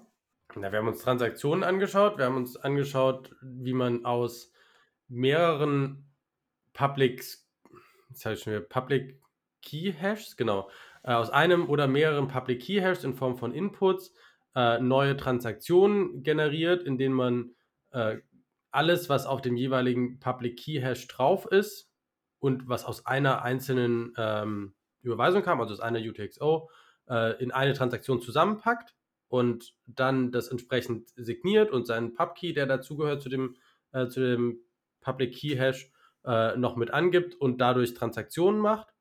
Und dann haben wir uns angeschaut, wie das Ganze aussieht, wenn wir das nicht mit nur einem, sondern mit gleich mehreren äh, Public Keys für eine Adresse machen, für diese sogenannten Multisigs. Und wir haben uns angeschaut, wie Coinbase-Transaktionen passieren. Also, dass ne, man, wenn man neue Coins erschaffen will, dann muss man halt eine Coinbase-Transaktion machen, die einfach die aus dem Nichts quasi schafft. Ähm, oder wobei besser gesagt ist, glaube ich, vom Netzwerk zu dem jeweiligen Miner oder in dem Fall zu Lisa transferiert. Also hier ist ja noch das Beispiel, also von der Firma zu Lisa transferiert. Ähm, genau, und was so ein bisschen Schwierigkeiten sind und Herausforderungen und Fragen, die wir dazu haben und so weiter. Ja. Weil jetzt dann vielleicht auch nochmal, um noch ganz kurz zu der Eingangsproblematik zu kommen, was wir jetzt dadurch erreicht haben, ist, dass wir ähm, Lisa nicht mehr vertrauen müssen, dass sie die Transaktion so durchführt, wie, wie sie äh, von, den, von dem Sender dann beabsichtigt wurde, weil vorher war ja noch die Situation, er sendet irgendwie eine, äh, eine Mail und denn die Lisa führt das dann in dem Sinne aus. Jetzt kann diese Transaktion, die jetzt dann eingegeben wird, von jedem öffentlich dann äh, überprüft werden aufgrund der Signaturen, die äh, dann öffentlich zur Verfügung gestellt werden. Das, was Lisa ja dann auch macht, das kann jeder andere, der den, der Zugang zu diesem öffentlichen ähm, Spreadsheet hat, dann auch machen. Aber in dem jetzigen System, so wie wir es jetzt implementiert haben, haben wir halt immer noch zwei negative Punkte, die ihnen immer noch Vertrauen in Lisa voraussetzen. Genau, also das eine Problem ist, dass äh, Lisa ja immer noch Transaktionen zensieren könnte, um es ganz offen zu sagen. Sie könnte einfach sagen, diese Transaktion nehme ich nicht ins Spreadsheet auf. Das ist auf jeden Fall der eine Punkt. Und der andere Punkt ist, dass sie Transaktionen theoretisch rückabwickeln könnte, also wieder aus dem Spreadsheet löschen und dann Stimmt. käme es halt zu so einer Aussage gegen Aussagesituation, wenn sie quasi, ne, sie, sie bezahlt damit im Café und holt sich ein paar Kekse und dann löscht sie die Trans und das Café sieht, alles klar, äh, da ist ja alles, ne, alles gut, Transaktion ist durch. Dann geht sie, isst ihre Kekse, löscht die Transaktion und wenn das Café nachher sagt, sag mal, hast du mir nicht Keks, äh, ne, hast du mir nicht was überwiesen, kannst du sagen, nein, nein, ihr habt die mir geschenkt. Und äh, es ist Aussage gegen Aussage. Ja, genau, das, das ist halt genau das Problem, dass wir jetzt in der jetzigen Situation halt diese, dass dieses, diesen Mining-Prozess bei einer Person liegt und ähm, dass das nicht bei mehreren Leuten liegt, so wie es jetzt im Bitcoin-Space halt ist. Und das ist wahrscheinlich dann auch dann der Punkt, der jetzt dann in den kommenden Artikeln dann eingeführt oder kommen die Artikel in den kommenden Kapiteln dann eingeführt wird, äh, um diese, dieses Problem, dass alles dann auf Lisas Schultern lastet, dann ja dezentralisiert wird, um es so schön zu sagen. Damit freuen wir uns dann auf das nächste Kapitel, das dann ganz treffend die Blockchain heißt. Ähm, wir verabschieden uns für heute. Äh, wir hören uns dann demnächst wieder. In drei bis vier Wochen werden wir die nächste Episode dazu rausbringen. Dann ist bestimmt auch wieder der Chris, unser lieber Bitcoin-Bibliothekar dabei. Der Volker hat sich auch schon angekündigt, dass er dabei sein wird. Wir wünschen euch bis dahin eine gute Zeit. Wir hören uns bald wieder. Focus on the signal, not on the noise. Ciao, ciao. Ciao. Ciao. Ciao.